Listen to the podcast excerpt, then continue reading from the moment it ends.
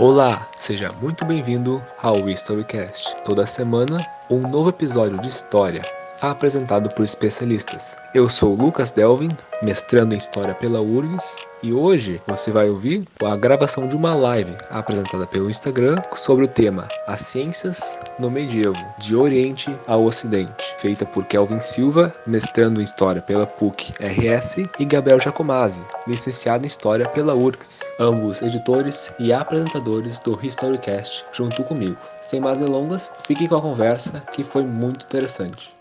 Então, é, esse é um tema de uma vida inteira de estudos, né? Uh, portanto, que a gente se propõe aqui apresentar é justamente uma síntese bastante é, superficial, né? Superficial no sentido de estarmos mesmo na superfície. Não que o conteúdo não seja é, é, bom nesse sentido. A ideia é a gente fazer um panorama bem geral mesmo. Eu do mundo é, da ciência no mundo medieval europeu e o Jaco é, na ciência medieval no mundo árabe. Então eu vou começar traçando um panorama é, breve, nesses minutinhos, sobre o mundo medieval europeu e depois já passo para o mundo árabe e a gente depois conversa. Esperamos que né, vocês participem para que a gente converse com vocês também sobre perguntas, as questões que vocês possam levantar. É, eu vou falar um pouquinho então sobre o próprio conceito de ciência. Né? É muito, muito comum a gente pensar que ciência e Idade Média são coisas extremamente distintas. Né? A Idade Média é o oposto à ciência. E quando a gente diz que uma coisa está indo mal, a gente diz, né, nos dias de hoje, é, frequentemente a gente fala que é porque essa coisa é muito medieval. Né? E a gente usa isso como sinônimo de xingamento. Uh, quem dera em várias, uh, em várias questões do, do, mundo presente a gente estivesse na Idade Média, quem me dera. É, porque a gente vive um momento bem complicadinho em todos os anos. Né? É, mas a ciência, no sentido assim muito mais contemporâneo do termo, ela está associada a uma coisa que é completamente diferente né, do que, era ciência no mundo medieval, mas não só no mundo medieval, também do que, era ciência no mundo antigo e depois no mundo moderno. Né? Eu acho que se a gente for é, a rigor assim, chamar, dizer o que, é ciência mesmo, a gente estaria falando de uma ciência que vai se constituir somente no século XIX, ou pelo menos das suas bases mais fundamentais é, é, relacionados aos dias de hoje. E somente no século passado que nós vamos ter, né, aí sim, uma, um desenvolvimento pleno do que a gente chamaria de ciência hoje. Então, uh, levando de forma né, bastante rigorosa desse termo, a princípio não há ciência, né, como a gente usa, em séculos passados ao 18. Isso é evidente. Entanto, o que a gente pretende é justamente ver aquilo que os medievais né, chamavam de ciência. E o que os medievais chamavam de ciência, pelo menos do lado europeu, era justamente aquilo que poderia é, trazer um conhecimento de mundo. Né? As obras científicas eram aquelas obras que tentavam explicar o mundo de alguma maneira. E por explicar o mundo de alguma maneira, estou falando da forma mais ampla possível. O que aí também, por exemplo, vai é, é, pressupor uma ciência teológica. E claro que nem tudo é ciência. Né? Bom, eu, eu, vou explicar que o mundo é feito, sei lá, com o menor, né? de queijo e os vermes. É, é, feito do, do, do, caos, que sai o queijo e tudo mais. Os historiadores conhecem bem o menor. É, bom, isso não seria ciência, porque a ciência é um saber institucionalizado, é um saber sistematizado e aceito né, como tal pelos pares, pelos pares depois universitários que a gente vai falar melhor. Eu vou então seguir tratando num panorama bem geral de como é que foi essas etapas, essas fases né, dessa ciência no mundo medieval. E aí, como eu disse lá no início, né, depois já continuou para falar do mundo medieval árabe. Então, se a gente for traçar né, etapas, fases assim, da ciência no mundo medieval europeu, a gente pode, por exemplo, tratar. Opa, dei uma tropeçada aqui.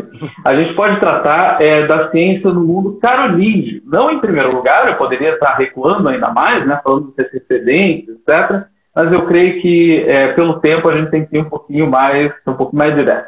No mundo carolíngio, então, eu estou falando aí do século VIII, é, século VIII, do século IX, é, houve uma grande sistematização né, do saber. É sabido né, que na Alta Idade Média, é, era muito incomum a gente encontrar eclesiásticos, por exemplo, que sabiam, em sua maioria, né, falando na grande maioria, uh, ler e escrever de maneira tranquila. Né, eclesiásticos, e seriam, dentro dessa estrutura tripartite medieval aí, aqueles que rezam. Né? A estrutura partido que eu estou falando é os laboratórios, os oratórios né, e, e, os, e os laboratórios. São os que trabalham, os que rezam e os que guerreiam. Né? Uh, no, no caso dos que rezam, que são justamente aqueles que deveriam deter né, o conhecimento, enfim, até a Alta Idade Média, de fato, há um grande grupo de iletrados aí.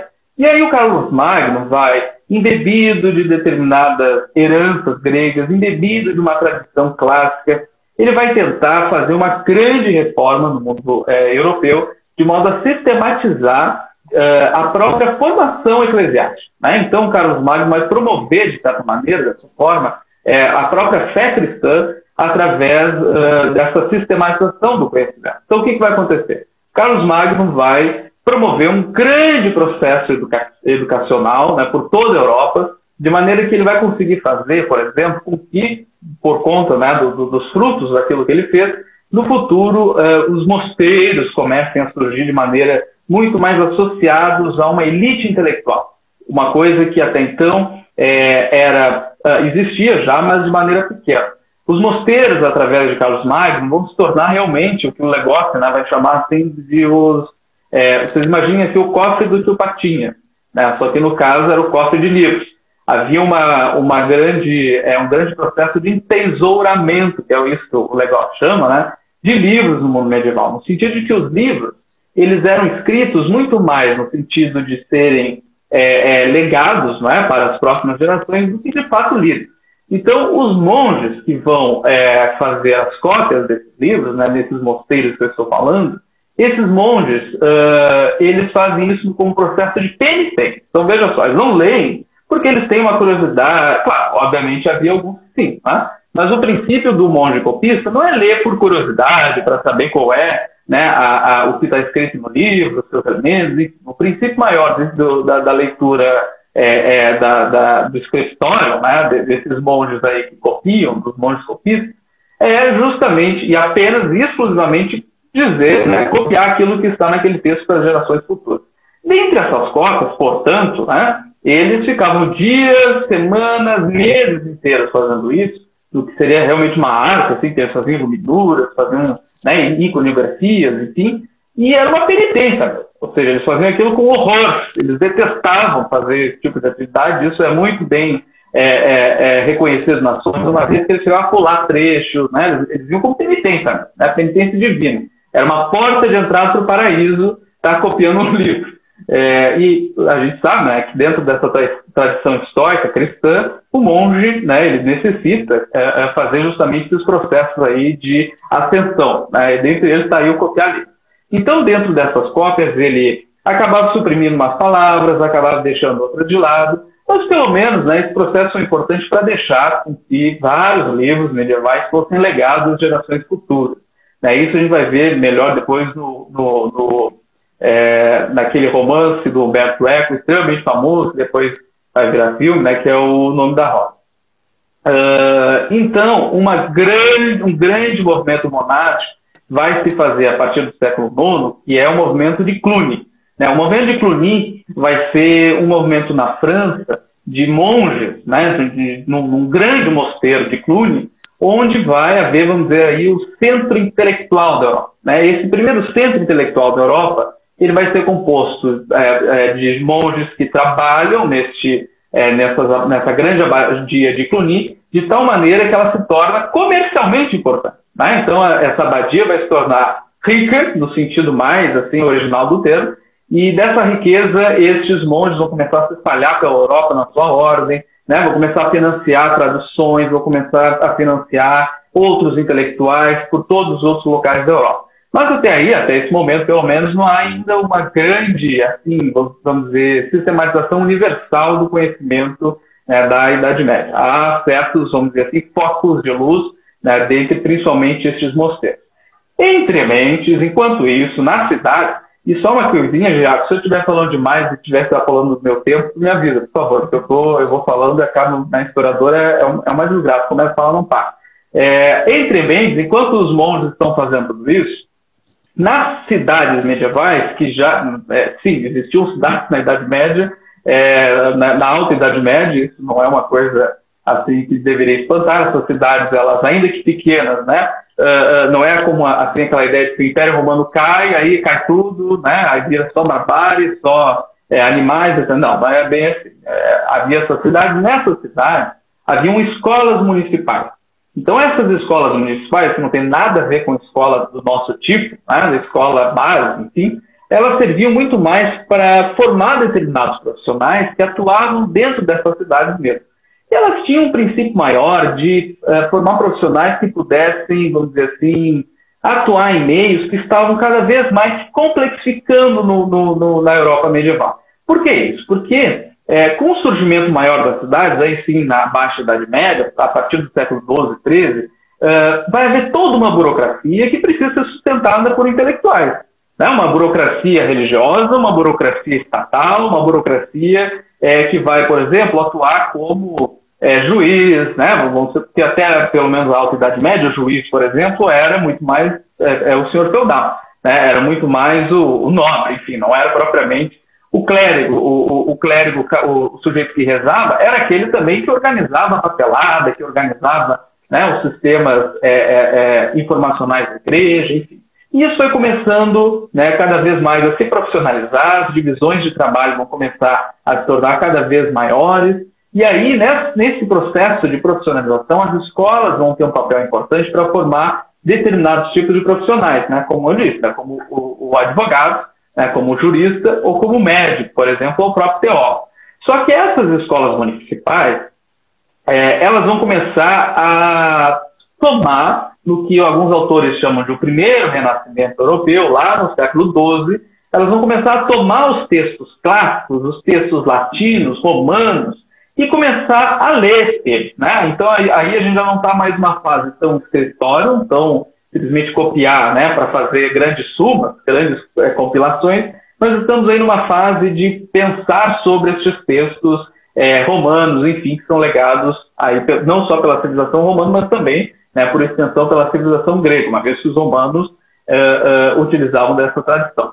E aí o que, que acontece? Estes sujeitos começam a, no que, como eu disse, né, os historiadores chamam a primeira fase do Renascimento, o primeiro Renascimento europeu, esses sujeitos, esses intelectuais, começam a perceber que, uh, ainda que eles vivam no mundo cristão, ainda que eles vivam numa cosmogonia que é completamente relacionada e sempre, em todas as situações, a Deus, é, eles podem se utilizar desses clássicos, que não eram cristãos, né, é, de modo a aperfeiçoar o cristianismo, de modo a melhorar a religião cristã.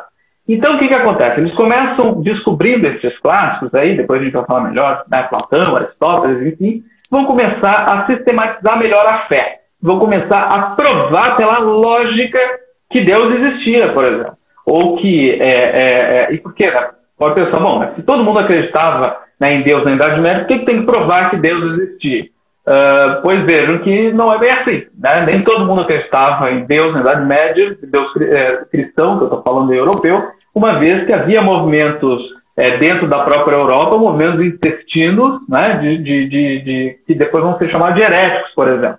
Então, o Deus deles era outros. Além, é claro, daquele Deus que não é propriamente o Deus né, é da, da igreja cristã, que é aquele que o Jago vai falar melhor depois.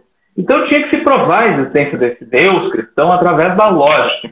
E estes sujeitos, né, como por exemplo, trago aí o exemplo do Bernardo, Bernardo de Chartres, foi um grande intelectual é, desse século XII. Ele vai dizer, é, aliás, o Bernardo de Chartres, se não me engano, é do século XIII. Agora eu me, me embaralhei se é do XII ou do XIII. Mas o Bernardo Chartres ele vai cunhar aquela frase famosíssima que a gente atribui né, ao mundo moderno, ao mundo do Renascimento, ao mundo é, do iluminismo, mas que é completamente medieval. Aquela frase do ombro dos gigantes. Né? Eu estou vendo pelo ombro dos gigantes. O que, que ele quer dizer com isso? Que através de Aristóteles, que através de Platão, através desses grandes intelectuais, ele sobe né, nesse ombro para ver melhor é, as coisas do mundo, para ver melhor a realidade, a verdade, enfim. Então essa frase é cunhada, e eu trago ela de tempo para a gente ver como que este mundo começa, este mundo intelectual medieval, começa a perceber né, uma, uma maneira nova, uma maneira diferente de compreender a realidade é, através desses autores uh, originais, né, desses autores clássicos.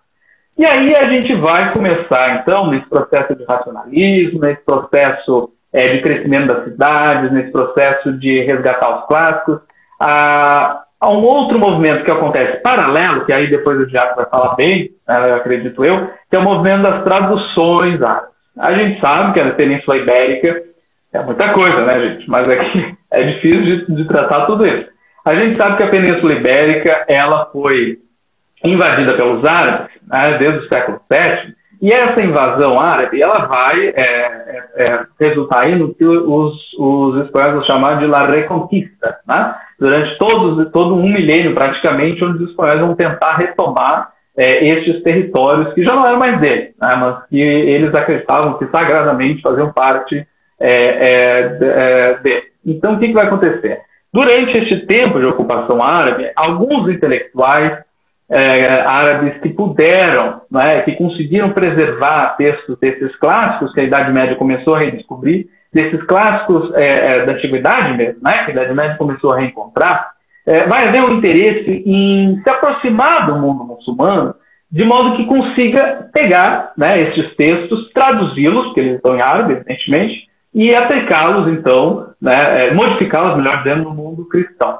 E aí vai acontecer um processo muito interessante, né? Porque, por exemplo, Pedro Venerável, que foi um grande abade, ele vai é, querer traduzir o Alcorão. Aí também a gente pode pensar, poxa, mas o que, que um, um medieval europeu vai querer com o Alcorão, né? traduzindo o Alcorão? Afinal de contas, é um livro herético, é um livro que não deve ser lido por cristão. Né? A tradução do Alcorão para o Pedro Venerável, ela se dá justamente no sentido de Vamos ver o que, que essa gente está falando, esses infiéis e esses bárbaros, para que a gente possa dominar eles. Vamos superar a ideia deles. Vamos mostrar que a gente é melhor. Vamos fazer com que, através dessas traduções, né, eles, a, a gente consiga vencer eles no grito. no grito, da goela, né, da retórica, da lógica. Então, o que, que vai acontecer? É, vai haver esse processo de tradução e Através daí, novos textos vão ser redescobertos, novos textos vão ser repensados, novos textos clássicos, né, principalmente e essencialmente de Aristóteles, vão começar a ter um impacto é, é, é, sem volta no mundo medieval. E aí, também, entre mentes, né, enquanto isso, o processo de urbanização vai especializar ainda mais o trabalho, os clérigos vão começar a, a se dedicar, alguns, né, em uma uh, profissão cada vez mais intelectualizada. E aí as escolas que eu estava falando anteriormente vão começar a crescer, uma vez que a população das cidades também começa a crescer, e é até que elas se tornam as universidades. Tem uma grande invenção da Europa medieval europeia. Né? As universidades que no século XII, no século XIII, começam a proliferar. Então essas universidades, que é muito interessante esse processo, porque elas vão começar a ser, vamos dizer assim, uh, verdadeiramente os espaços de saber. Não mais mosteiro, não mais as escolas, né? não mais é, é, é, é as, as cortes, enfim, mas as universidades. E nessas universidades vai haver, então, né, como é que a gente entra nessa universidade? Isso é importante a gente entender como é que são a divisão desses saberes medievais. Para que tu uh, possa entrar numa universidade e possa fazer um determinado curso, primeiro tu precisa uh, ter pelo menos um diploma, como se fosse assim, é, é, não é bem um, um, como é que a gente, hoje a nossa provinha, um vestibular, não é bem um vestibular. Precisa ter uma formação anterior para poder entrar numa universidade, uma formação que é, é, é, justamente realizada nessas escolas, né, que eu estava falando que depois acabaram de se tornar universidade. Essa formação, ela basicamente vai ser uh, decomposta, vai ser dividida entre o trivium e o quadrivium. O trivium é justamente a formação linguística da coisa. É a lógica, a gramática e a retórica. O trivium, ele tem uma tradição, assim como o quadrivium, que é clássica, que é da antiguidade. E para a gente ver né, como que, então, esses europeus vão resgatar essas ideias da antiguidade, vão aplicar elas, ainda que de maneira modificada, no seu tempo. Então, o sujeito para entrar na universidade, ele precisa saber do trivium, ele precisa saber das artes gramaticais, uma vez que o domínio da língua vai fazer com que eles possam dominar o discurso, dominar a lógica, e aí depois do trivium, aí eles passam para o quadrivium. O quadrivium, que são as quatro outras áreas, ou a gente pode chamar né, de ciências aí, que são a aritmética, a música, a música é muito mais é, compreendida no sentido matemático da coisa, é, a geometria e a astronomia. Então essas aí são as ciências das coisas materiais, por assim dizer Né? O quadrivium são aquelas ciências é, muito mais é, é, resultantes da observação, resultando do mundo né, é, sensível, se a gente quer dizer assim. Então, através disso, os sujeitos entram na universidade através dessa formação. E aí tem um outro processo. Né? A, basicamente são três os principais cursos é, da Europa medieval: a medicina, o direito, não mudou muita coisa, né? E a teologia. Essa daí hoje mudou. Hoje é difícil achar um curso de teologia. Na PUC tem. Na PUC, com certeza. Na PUC tem lá o, o curso garantido de, de teologia. Então, o que, que acontece? É, essas disciplinas, né, a teologia, que era vista como uma ciência, né, a ciência teológica, o direito e a medicina são chamadas de ciências superiores. Essas ciências superiores precisam desses requisitos básicos, né, que são as ciências não inferiores, mas realmente elementares, que é o trivium e o quadrivium. Tem três minutos? Ah, tá, tá ótimo. Não, já estou chegando lá no final. Então, essas universidades vão produzir um grande movimento, né, que a gente vai é, é, aí ser legado na história, como a escolástica. A escolástica é um movimento intelectual que tem justamente um método, uma forma de tentar compreender o mundo. Este método, essa forma de tentar compreender o mundo, ela está uh, relacionada sempre e indissociavelmente ao uso da lógica e ao uso da gramática e, fundamentalmente, né, tem Aristóteles como, vamos dizer assim, é, o pai espiritual, né, que vai fundar essa epistemologia. É, não o Aristóteles vai fundar essa epistemologia, evidentemente. Né, quem vai são os escolásticos. Então a escolástica ela tem basicamente três aí é métodos, três uh, é segmentada em três partes.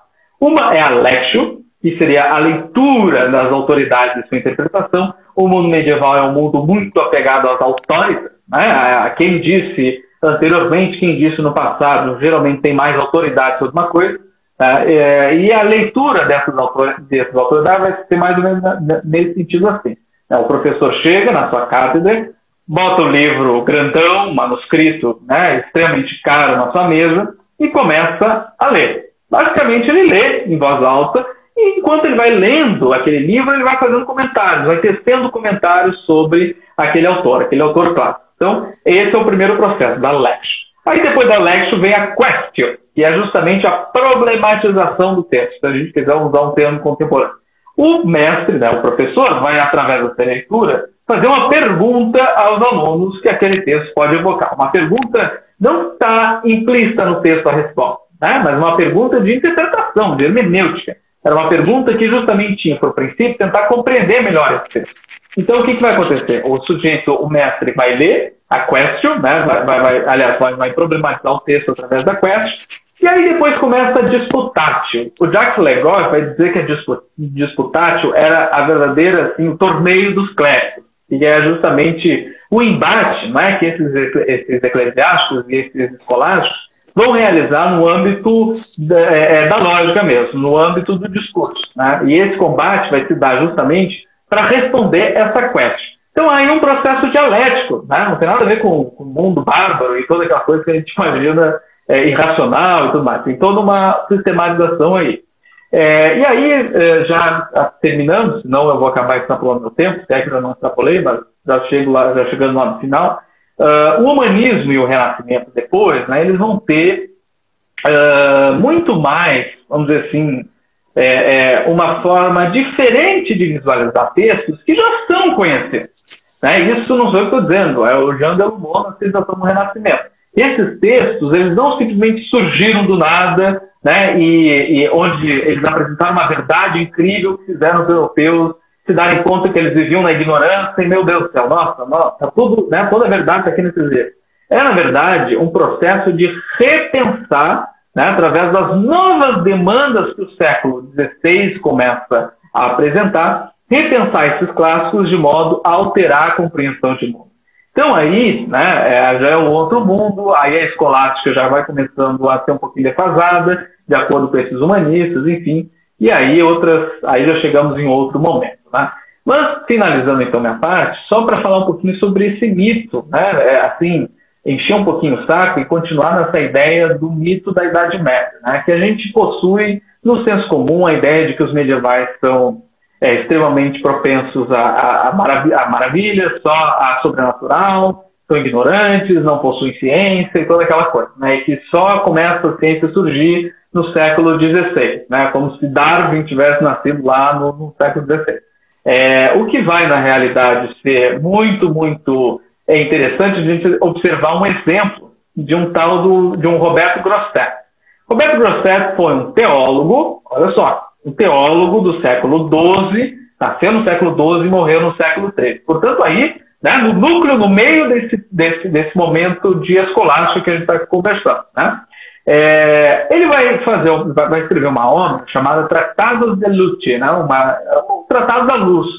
Nesse tratado da luz, ele vai esboçar uma teoria sobre como que o Gênese, o Gênesis bíblico, né, da criação do mundo, é, ocorreu no mundo natural. O que, que ele vai dizer? Ele vai dizer que Deus cria um ponto minúsculo no universo e que este ponto minúsculo de luz começa a se expandir e se expande, e se expande, e se expande sem parar até que se formam as estrelas, os planetas, etc, etc, etc.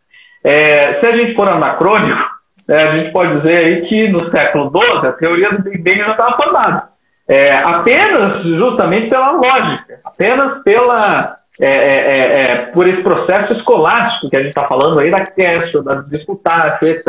Então, isso para a gente ver, né, se a gente quer procurar a nossa ciência, dizer que nossa ciência do século XXI é um parâmetro para dizer que aquela ciência né, da Idade Média é anacrônica, ultrapassada, enfim, bom, se a gente quer chegar por esse caminho, eles já descobriram o Big Bang muito antes da, da gente. E outra coisa que é muito, muito é, considerada né, como medieval, enfim, a ideia da Terra plana, que a gente diz hoje né, o tempo todo que voltamos à Idade Média porque os caras acreditam em Terra plana. A ideia da Terra plana, ela é imensamente compreendida no mundo medieval como uma questão é, praticamente superada. Visto que as obras de Ptolomeu foram já redescobertas né, e foram repensadas, e eu vou dar um exemplo bem rapidinho. Um viajante do século XIV, chamado Jean de Mandeville, ele vai nas, nos seus relatos de viagem, ele não é um, um, não era um grande intelectual e tal, ele vai, em um capítulo do seu livro, uh, uh, tentar mostrar que a Terra não tinha nada de plana, que a Terra era redonda, através do, do estudo de classes, etc.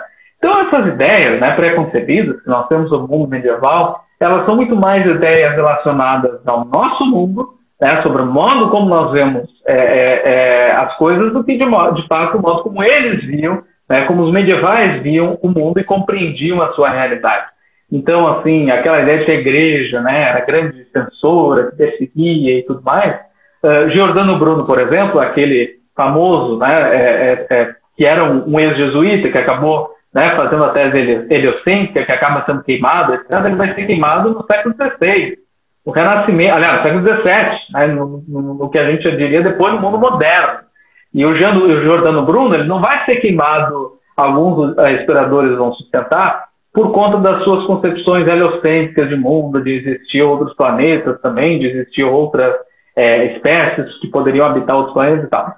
Vai se dizer que, na verdade, ele foi queimado porque ele negou a Santíssima Trindade, que é um fundamento absolutamente básico do mundo é, é, cosmogônico cristão. Então não tem nada a ver com as ideias científicas né, que ele deu. Isso só para a gente repensar um pouquinho essa coisa extremamente já ultrapassada de achar que a Idade Média é o local das trevas, é o local da, né, da ignorância e tudo mais, lá não tinha ciência, toda aquela coisa. Isso já está até fora de moda e é um pouco assim triste que a gente continue é, replicando essas coisas, porque dentro disso, né, dessa lógica de replicar que a Idade Média é a Idade das Trevas, a gente está dizendo que o nosso mundo é o mais perfeito possível. O nosso mundo chegou, então, né, nós chegamos a um avanço absoluto. E eu, né, a gente eu não, não diria que no momento que a gente vive, é, temos aí um avanço que essas, essas ideias podem pressupor. Mas desculpa, Jaco, agora eu acho que eu terminei. Perfeito. Muito obrigado, então, senhor, pela sua, sua grande exposição, muito erudita, né, digamos assim. Ai de mim! muito, muito bem referenciada, muito particularmente né, uh, educadora, digamos assim. Uh, eu vou tentar agora fazer o, não o contraponto, né, mas apresentar uh, mais, um pouco correndinho também, a questão da, da ciência no mundo islâmico, né, no mundo árabe do medievo. Uh, fazendo algumas considerações também, considerando algumas questões, uh, alguns mitos, entre aspas, relacionados à ciência no medievo que a gente vê circular uh, atualmente, né? Porque, a princípio, a rigor, a ciência no mundo medieval árabe já não é mais novidade. Já está, de certa maneira, consolidada na historiografia nos, nas últimas décadas de que o mundo árabe medieval foi prolífico em produção científica. Uh, isso é uma questão empírica, inegável pelas fontes existentes, pelas, pelas evidências uh, que a gente consegue constatar, né? E, e, inclusive a influência mesmo que isso exerceu em todo esse desenvolvimento científico que o Kelvin acabou de descrever no, uh, em, termos, em termos bem gerais, né? Uma hora é realmente muito pouco para a gente falar sobre esses temas tão amplos, né? o problema é que quando a gente chega em algumas, alguns lugares comuns, alguns censos comuns mais gerais sobre o que foi a ciência no mundo islâmico, que acabam restringindo ela muito a um período muito específico da sua história. E isso gera muitos problemas para a gente em termos historiográficos, digamos assim. E, mas eu já vou chegar lá, já vou chegar nesse período que eu estou falando agora.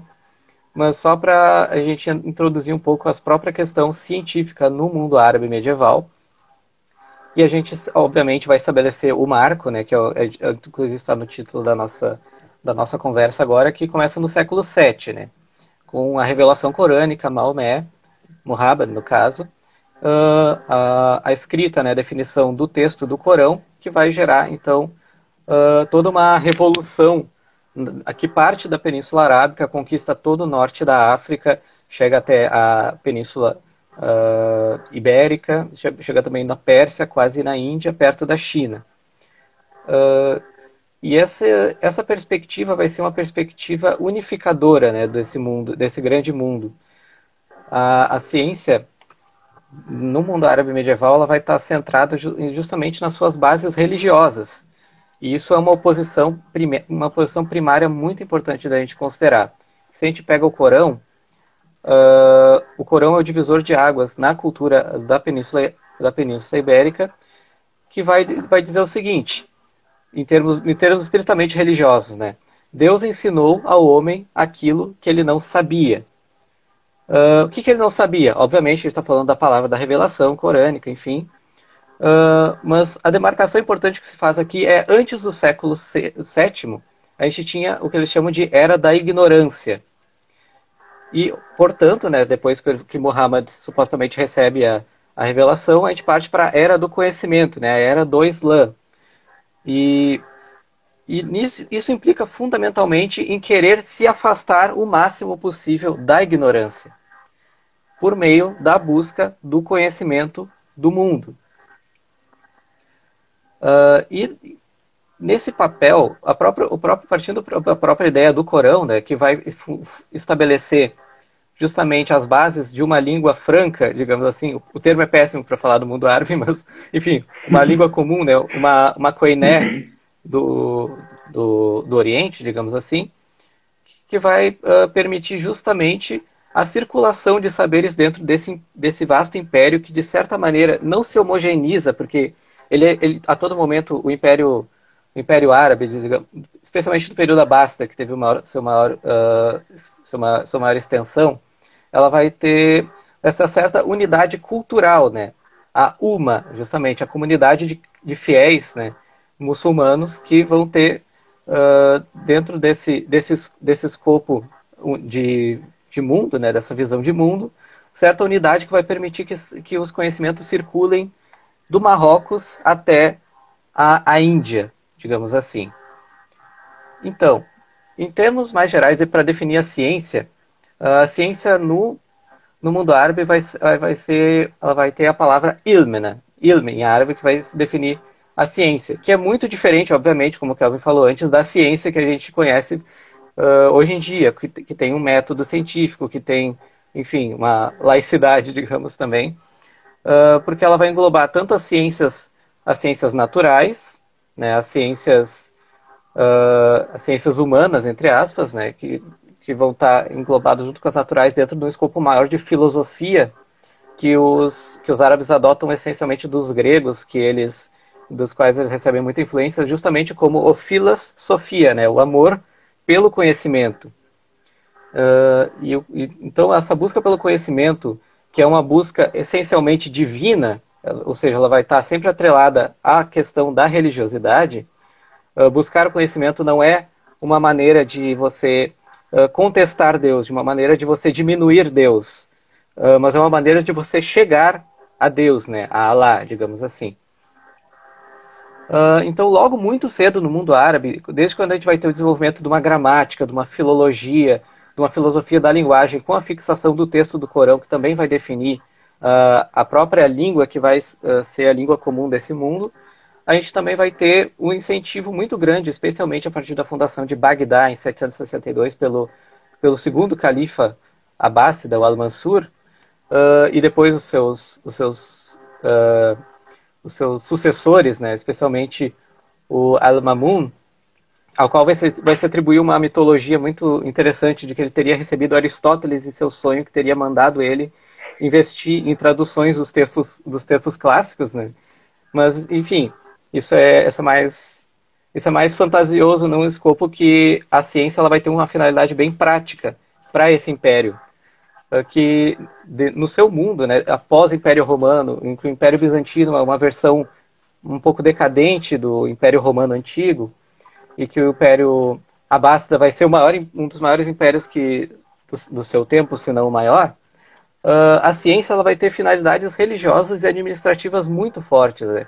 Eles vão precisar desenvolver um sistema de contagem muito bem estruturado, uma linguagem comum que que os, que os persas, uh, especialmente os persas que vão, uh, que vão ser incorporados depois da queda do Império Sassânida, depois que os árabes conquistam a Pérsia, os persas vão ser incorporados ao, a, especialmente nas elites uh, intelectuais do Império, do Império Abássida e vão constituir uma, um importante setor de intelectual né, nessa, nessa estrutura de Estado que vai buscar desenvolver especialmente a, a geografia, né, a astronomia e a astrologia por consequência, uh, ciências uh, da navegação, né, dentro do escopo da conquista do Império, mais na, em relação ao Mar Vermelho, Mar, Oceano Índico, uh, e, e, as demais ciências matemáticas, né, e as suas ciências ancilares que vão, por exemplo, a, a matemática vai ser importante para a astronomia e vice-versa. Mas enfim, para além de uma curiosidade pura, né, intrínseca do amor, do amor ao saber que vem dessa vertente filosófica aristotélica e neoplatônica que é incorporada, uh, existe justamente essa finalidade prática que vai implantar de, de, maneira mais ou menos permanente no mundo árabe a importância da cientificidade, da pesquisa, uh, da pesquisa científica, né? Uh, e aí vai se iniciar, inclusive, justamente no contexto do século do século IX, é justamente o, o, talvez o momento mais famoso da, da, da ciência árabe, que é o movimento das, movimento das traduções, né? impulsionados justamente pela, pela corrente filosófica mutazelista, que é uma corrente, uh, uma corrente mais racionalista, que busca justamente essa questão de explicar uh, esse universo, esse mundo que foi dado por Deus uh, aos homens, né? digamos assim. E que não vê nenhum problema justamente nessa busca pelo conhecimento. Uma, e daí vai, justamente vai ser criado, vão ser, começar a ser criadas escolas, como a Casa da Sabedoria, né, Dar al-Ilm, em, em Bagdá, mas não somente ela, também em outros domínios desse império, como no Cairo, como tão longe como no, no Marrocos, né, então, ou seja, vai ter um contexto africano muito importante, uh, que vão ser basicamente bibliotecas, grandes bibliotecas que vão uh, juntar uh, os manuscritos de diversos lugares, dentro desse império que, a partir de determinado momento, vai ser interconectado pelas rotas comerciais. E, e vai surgir justamente a ideia né, de que os, os livros eram uma mercadoria dentro dessas caravanas comerciais, eram uma mercadoria tão valiosa quanto o ouro que era transportado. Né? Uh, os, os intelectuais eles mandavam vir da Pérsia, mandavam vir de Bizâncio, mandavam vir de, da Índia vários, vários tomos, pergaminhos, livros, justamente nesse afã de traduzir, de uh, conhecer o que já se, havia sido constituído. E passá-lo né, para a nova língua, a, a, língua de Deus, né, justamente a língua da revelação, que era o árabe, né, de certa forma sacralizar um pouco esse, esses saberes e difundi-lo dentro dessa rede, dessa ampla rede de conhecimento. Mas aí que tá, a, a perspectiva mais ou menos clássica que a gente tem de uh, história da ciência no mundo árabe, ela dá muita importância para esse período. Esse período vai ser só, digamos, o pontapé inicial da, do desenvolvimento científico no mundo árabe, que não vai se resumir a Bagdá e não vai se resumir a, a questão das traduções, porque a ideia da de valorizar justamente a narrativa das traduções é que elas teriam legado depois né, para o mundo europeu, uh, fazer chegar ao mundo europeu que teria feito os verdadeiros desenvolvimentos científicos, né, uh, já num, num, contexto que era um pouco mais laico, digamos assim, né, que não era tão uh, não era tão ligado à religião.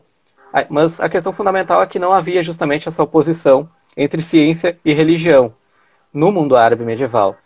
Mas aí a gente vai falar, tá, mas então é, tinha o viés religioso em tudo. Mas justamente a gente não pode aplicar o conceito atual de ciência nem para o Oriente nem para o Ocidente. Então não há problema em, de, em definir como ciência uh, esse, esse período do mundo árabe medieval, porque não é a ciência de hoje. É, é um conceito sui generis de ciência que a gente vai encontrar nesse mundo árabe, sabe? Uh, mas, e justamente também não é a Casa da Sabedoria, essas bibliotecas que vão ser justamente iniciativas privadas, entre aspas, de governantes de, de, de uma ou de outra uh, vertente uh, religiosa, né? mas também a gente vai ver, a partir especialmente do século X, a, a emergência de uma outra instituição de ensino, que daí vai estar mais focado justamente no letra, um letramento popular, entre aspas, uh, que é a madraça. A madraça que é, uh, vai ser uma instituição essencialmente, surge uma instituição uh, essencialmente sunita, né? que vai ser dedicada ao ensino de uma das, de uma ou várias das escolas, escolas do direito corânico, né, islâmico que vai surgir. Uh, porque a gente vai ter, pelo menos dentro da, do, da teologia sunita, a gente vai ter quatro escolas de direito, algumas mais conservadoras, né, que vão se apegar muito ao, ao Corão, aos hadiths, que são, o, o, que, são, que é a coletânea de exemplos do profeta, né, os, o, que ele, o que ele disse que não foi para o Corão, uh, uma, uma coisa mais apócrifa. Uh, a gente vai ter os rambalitas, os maliquitas, os Agora eu esqueci. Agora eu esqueci, são nomes um pouco complicados. Mas elas vão ser dedicadas a, justamente ao estudo da jurisprudência, que vai gerar uh, toda uma elite intelectual também nas madraças, que é um, que é um ambiente separado da, da, das bibliotecas, né, que, que não tá, vai estar tão focado na tradução, mas sim no ensino e na, em decorar o Corão, por exemplo, né, na formação intelectual no letramento, porque eh, especialmente dos, dos jovens que podem se tornar potencialmente ulama, ou seja, homens do saber, e ou cadis, né, juízes, justamente dentro das, da lógica dessas escolas. Uh, e as madraças, elas, a primeira delas vai surgir justamente no Cairo, né, ou seja, no território africano, no século, ainda no século IX, cerca da década de 860, 870, por aí. E a gente tem também uma polêmica muito grande se as madraças teriam sido precursoras da universidade uh, medieval europeia. Porque elas eram instituições filantrópicas, né? Elas recebiam viajantes de todos os lugares que vinham nas madraças mais importantes, no Cairo, uh, em Bagdá, que também, evidentemente, tinha madraças, em Meca, Medina também havia madraças. Uh, e, os e, e os jovens eles se deslocavam para esses lugares em busca do conhecimento né, que essas escolas poderiam propiciar.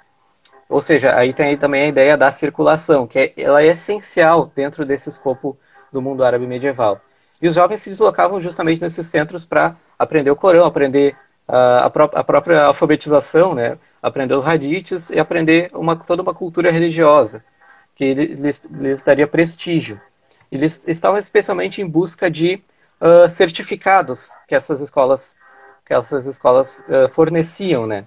Especialmente pelos mestres que nelas lecionavam, que eram mestres da lei islâmica, né? Do, mestres dos hadiths, mestres da Sharia, digamos assim. Uh, e aí a gente vê, já vê algumas semelhanças com a universidade medieval, né, universitas medieval.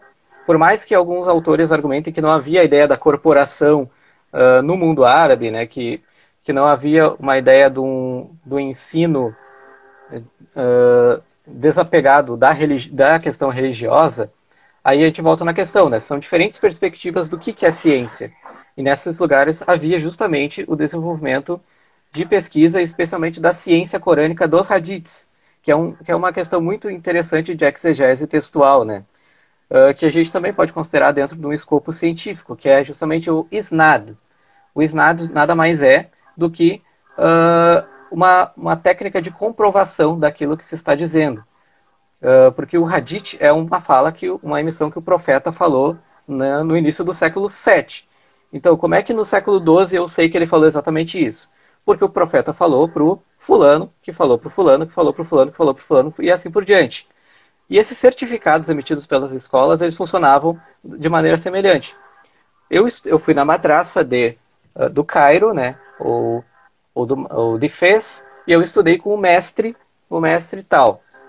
E daí, nesse papel vai estar escrito o mestre tal que aprendeu, que leu tal livro com fulano, que leu com fulano, que leu com fulano, fulano, fulano, e que ouviu isso do profeta. Então, então a gente tem toda uma questão de verificação científica que, que para nós uh, pode parecer muito distante do que, que é ciência, né? Mas uh, que está dentro desse, dessa curiosidade, dessa dessa preocupação com o, aquilo que se diz, aquilo que se estabelece, aquilo que se fixa textualmente. Né? Não é só Deus disse, mas, é, mas assim, Deus disse para quem, de que forma, né? E para quê? Então, essas são as bases de uma ciência religiosa que vai ser muito interessante, né?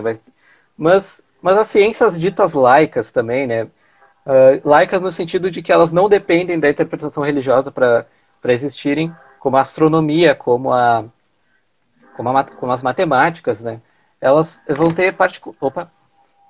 Balancei aqui o, a câmera. Elas vão ter particular desenvolvimento também nesse período, né? A astronomia, ela vai, a astronomia vai ter um dos principais, uh, uma das principais forças uh, dentro dessa ciência no mundo islâmico, que vai se perpetuar a partir especialmente do século XIII. A gente vai ter no século VIII, no século IX, uh, já uma incorporação muito da astronomia, da cosmologia ptolemaica, né, pelos, pelos árabes, mas que não é exatamente uma incorporação. É quase uma refutação.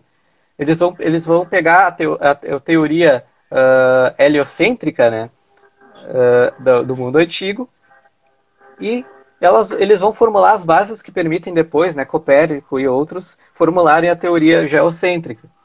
Tanto que Copérnico ele pega né, e faz um Ctrl C, Ctrl V justamente dos, dos manuscritos, dos manuscritos árabes, né? Ele e ele não diz que foi ele, mas ele também não cita a fonte, o que é muito engraçado. Mas enfim, uh, just, mas justamente o que eu falei sobre uh, florescer a astronomia, especialmente a partir justamente do século XIII, é muito importante justamente porque acaba um pouco essa ideia de que se restringiu uh, ao século VIII, às traduções do século IX que depois legaram né, ao mundo europeu a, a, a importância da, da antiguidade. De certo modo, uh, a gente pode considerar especialmente que no século XIII ainda, os estudiosos bizantinos ainda iam para o mundo árabe medieval para estudar com os, os astrônomos que lá residiam, né? O que é muito interessante, porque o século XIII, na narrativa clássica, é atribuído justamente um suposto declínio da ciência no mundo árabe, né, devido ao suposto fechamento das forças conservadoras religiosas em cima do, uh, da, do, da, pesquisa científica. O que tem um pouco a sua verdade, né? Se a gente considerar que algumas teologias conservadoras diziam que somente o Corão, somente os hadiths eram importantes. Uh, a questão científica ela devia ficar restringida a uma elite, mas para o crente comum, somente o Corão bastava, né? Mas isso, isso tem o seu impacto, mas não é um impacto universal, digamos assim. A gente tem que, a gente não pode esquecer que o mundo islâmico não é uma caixinha única no qual uh, a gente pode debater o que é e o que não é. Uh, mas a gente tem que considerar justamente uh, essa questão. E especialmente porque uma, uma ideia, uma história da ciência que considera apenas a, a, a contribuição no mundo árabe uh, no século VIII é uma ciência que uh, é uma história da ciência que exclui toda a contribuição africana que se desenvolve a partir do século XII e XIII, por exemplo, uh, no Reino do Mali. A grande biblioteca de, de Tombuctu, ou as madraças de Djenné ou do, do Gao, sabe, por exemplo, que, uh, por exemplo, a de Tombuctu vai ser a maior biblioteca no mundo, do mundo islâmico desde a falecida, né, afinada Biblioteca de Alexandria. Uh, vai ser até maior do que a biblioteca de Bagdá. Então, se a gente desconsidera tudo isso e fala que isso era uma era de declínio, talvez na, em Bagdá fosse, porque depois que eles foram tomados pelos mongóis, depois que o, os otomanos, especialmente, uh, tomam o poder, aí a, a, gente pode ver o declínio. Mas na África, uh, isso acaba tendo uma continuidade muito importante, sabe? Então, isso é uma questão de se considerar. O como, a, como a narrativa clássica ela exclui a contribuição africana, né? do Império do Mali, que é islamizado, enfim, adota a língua árabe, a cultura escrita. O, o próprio Marrocos fez, uh, o Cairo, uh, a costa uh, africana, enfim. Então, essas são questões que eu acho importante abordar.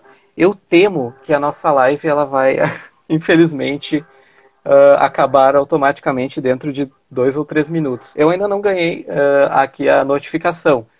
Ele, ele avisa quando faltam cinco minutos, né? Pois é, não sei, o, o Instagram é meio assim, meio que de surpresa, pega a gente de surpresa.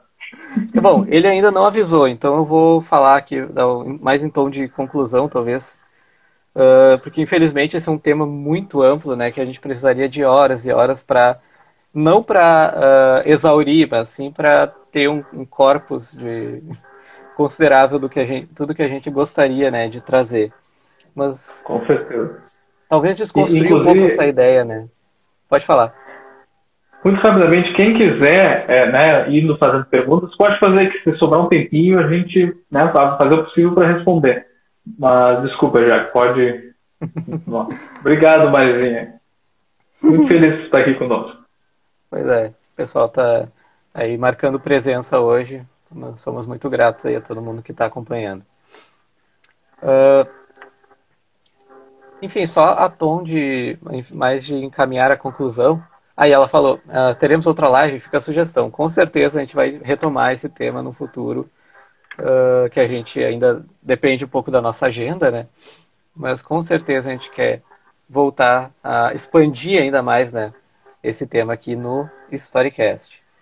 Uh, enfim, só para a gente então uh, encaminhar talvez o, a, a finalização pensar é uh, o quanto por mais que a gente talvez reconheça a perspectiva árabe, talvez eu coloquei isso também mais em linhas mais gerais no post que eu fiz essa semana do texto do George Saliba, que é o autor, historiador da ciência no mundo árabe que mais uh, evoca talvez essa questão.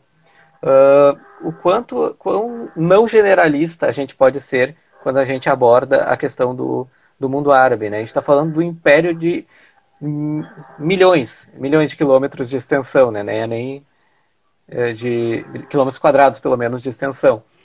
E a gente realmente não pode ser generalista. Por mais que a gente possa encontrar esses atravessamentos que unificam uh, e possibilitam, possibilitaram justamente né, a desenvolvimento científico no mundo árabe, que é justamente a, a possibilidade de circulação dos saberes, e é por isso, inclusive, que o, o, por causa do declínio no, durante o Império Otomano, né, que é um império fechado, uh, as, as fechado às margens da Europa, né, que ele era hostil, e de outros impérios uh, islâmicos ou mongóis no, a mais a Oriente, que também eram hostis. Né? Então, a, nesse caso, a circulação não era tão possível uh, dos saberes e justamente não floresceu da maneira que floresceu no medievo, né? Que justamente não era uma, não foi uma era das trevas nem em Ocidente nem Oriente. Aqui, ó, 25 segundos restantes. Quer falar algumas últimas 25 palavras? segundos? Isso. Ele podia ter avisado um pouco antes, né? Podia, né? Podia. Pô, que pena, mas foi ótimo já. Agradeço muito, foi excelente a exposição. Cada vez mais eu fico é, instigado a conhecer o mundo islâmico. Eu espero que é, o, o, o, pessoal do Storycast também, né, nosso público.